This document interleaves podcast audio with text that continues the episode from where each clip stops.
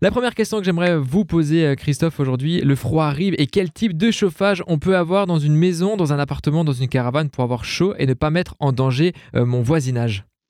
Écoutez, le, chauffage, on, le voit aujourd'hui avec la crise de l'énergie, c'est quelque chose d'essentiel. Euh, donc, c'est pas moi de faire la promotion de tel outil type de chauffage, hein, mais vous connaissez tous les, les chauffages électriques, c'est ceux qui poseront peut-être le moins de problèmes en termes de sécurité, pour autant que votre installation est conforme, bien entretenue et, construite selon les règles, ce qui devrait être le cas, je, je l'espère. Ensuite, donc, il y a le chauffage au fioul. Là aussi, le seul conseil que je peux vous donner, c'est faites réviser votre chaudière tous les ans par euh, votre installateur et surtout faites ramoner la, la cheminée également euh, tous les ans. À partir de là, euh, je dirais, vous ne devriez pas avoir de problème dans votre habitation pour ce, ce type de chauffage. Ce qu'ils évoquent de plus en plus maintenant, bien sûr, ce sont les, les chauffages au bois. Je, je, vais en parler.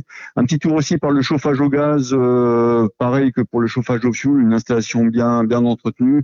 Euh, chauffage au gaz, attention à tout ce qui est chauffe-eau domestique, avec un risque d'intoxication au monoxyde de carbone, le fameux CO, qui peut être mortel. Donc euh, absolument une installation bien entretenue. Et ce que je vous conseille vraiment à tous vos auditeurs, acheter, ça coûte quelques euros maintenant, au-delà du détecteur de fumée que vous devriez tous avoir, un détecteur de monoxyde de carbone, ça vous sauvera des vies. La deuxième question aujourd'hui, pourriez-vous en quelques mots nous expliquer les différentes choses à faire pour bien entretenir, les choses surtout à anticiper pour éviter un feu de cheminée à la maison, des choses particulières peut-être à faire ou même dans un feu d'appartement, euh, des, des choses à ne pas faire aussi? Voilà, alors le, le, dernier mode de chauffage sur lequel je voudrais m'étendre, c'est celui qui peut poser peut-être le plus de problèmes, c'est le chauffage au bois. Euh, le chauffage au bois qui, qui, se développe. Alors ça peut être des chaudières ou des poêles à granulés. Là, je resterai sur les deux conseils que je viens de vous dire tout à l'heure, c'est-à-dire hier, des équipements bien entretenus une fois par an par un professionnel et surtout le conduit de fumée aussi une fois par an euh, entièrement ramoné, donc construit dans les normes et entièrement ramoné. Euh, ensuite, les cheminées. Les, les cheminées, donc au, bois, aux bûches, euh, au-delà de l'entretien du conduit de fumée, surtout acheter du bois bien sec, du bois normalisé, euh, passer par un vendeur professionnel qui garantira donc un bois suffisamment sec. Et c'est très important pour éviter l'accumulation de blistres dans, dans le conduit qui va conduire à des drames souvent. Et justement, Christophe, vous êtes euh, pompier et aujourd'hui, que peut-on avoir comme type de feu euh, à la maison? Une maison, c'est grand, il y a différents matériaux euh, qui sont différents et un feu de friteuse, un feu de cheminée. voilà, quel type de feu on peut être, y être confronté en hiver ou en automne? Malheureusement, dans une habitation comme dans d'autres types de, bâtiments, le, feu reste un ennemi, un ennemi qui peut surgir à tout moment, au moment où on va s'y attendre le moins. Donc euh, le, feu de cheminée dont je viens de parler peut se propager assez facilement aux poutres, au plancher, et donc des incendies dramatiques. Vous venez de citer le, feu de cuisinière, le, feu de friteuse, euh, qui peut être aussi dramatique. Je dirais, si vraiment vous pensez pouvoir rapidement le, maîtriser avec un, un chiffon humide, faites-le. Euh, faute de quoi, fermez les portes de la cuisine, sortez et appelez les pompiers. Aujourd'hui, à la maison, si un feu se déclenche, feu de cheminée, feu de friteuse ou tout type de feu, quoi faire et surtout euh, qui appeler et comment réagir? Un seul réflexe, euh, donc euh, quitter le domicile tout en faisant le 18, les sapeurs-pompiers, et vous donnerez en fait votre adresse précise, la nature de l'intervention, les pompiers vous poseront encore deux trois questions et puis vous enverront des secours tout à fait adaptés. ce qui compte pour moi, c'est vraiment sauver une vie avant de, de sauver une maison. Donc euh, ne pas vouloir jouer au pompier dans, dans un appartement, euh, sauf si c'est un tout petit un tout petit début d'incendie, pardon.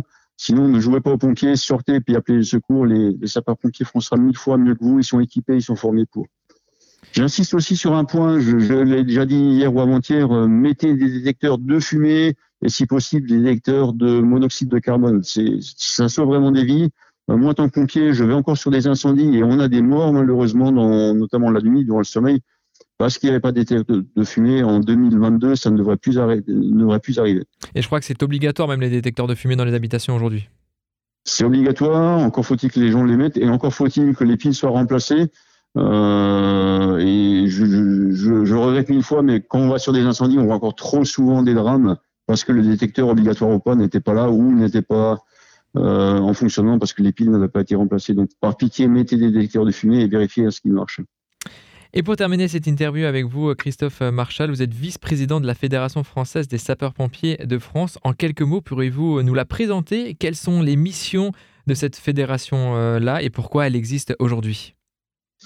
Bah, Je vous parle d'autant plus volontiers de cette Fédération nationale des sapeurs-pompiers de France euh, que je suis avec vous actuellement depuis Nancy. Nous tenons notre 123e congrès annuel euh, la Fédération des pompiers de France, c'est une très très vieille fédération, plus de 170 ans, qui regroupe tous les sapeurs-pompiers du territoire et même ultramarins, euh, pompiers volontaires, pompiers professionnels, mais aussi jeunes sapeurs-pompiers, anciens sapeurs-pompiers et même personnel administratif et technique des services d'incendie et de secours.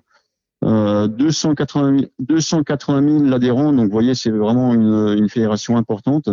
Et nous sommes euh, là pour aider les sapeurs-pompiers, mais aussi pour aider la population, pour euh, améliorer notre expertise. Euh, donc un outil vraiment essentiel euh, et on est très fiers de, de, ce congrès qui a lieu actuellement à Nancy. Et si en tant que pompier on veut y adhérer, comment s'y prendre et comment on peut y faire? Pour qui contacter? Alors pratiquement tous les pompiers y adhèrent naturellement puisque la richesse des sapeurs-pompiers, euh, au-delà de la territorialisation, de, de la formation, etc., c'est un réseau associatif très très efficace, très très fort, avec dans chaque caserne une amicale des sapeurs-pompiers et le simple fait d'être membre de, de, son amicale locale fait que vous seriez membre de votre union départementale et puis membre de la fédération nationale. Donc il n'y a pas de démarche à faire. Euh, c'est automatique. Tous les sapeurs-pompiers doivent, enfin doivent, euh, sont vraiment encouragés et puis à 99% le sont membres de leur amicale locale. Et ensuite il y a tout un réseau associatif euh, qui s'occupera de leur de la solidarité lorsqu'ils auront un accident de la vie, euh, qui s'occupera du vivre ensemble. C'est très important pour les sapeurs-pompiers qui s'occupera des progrès techniques, euh, de la prévention, on vient d'en parler ces derniers jours. Euh, donc des, des, tas de bonnes raisons pour être membre de la Fédération des sapeurs-pompiers de France. Donc cette fédération française, euh, justement, c'est une richesse pour chaque pompier en France. Hein. C'est vraiment une richesse hein, par, euh, par la, bah justement par la, la, le, le, vivre ensemble. Là, on défend vraiment l'intérêt général des sapeurs-pompiers et on permet vraiment de allez, de partager de l'expertise, de partager du vivre ensemble, c'est un outil formidable. Merci beaucoup Christophe pour votre disponibilité et votre temps que vous nous avez accordé. Et je vous rappelle, hein, vous êtes vice-président euh, de la Fédération française des sapeurs-pompiers de France et également lieutenant-colonel au service d'incendie de secours du Rhin. À bientôt. Merci à vous et soyez tous prudents.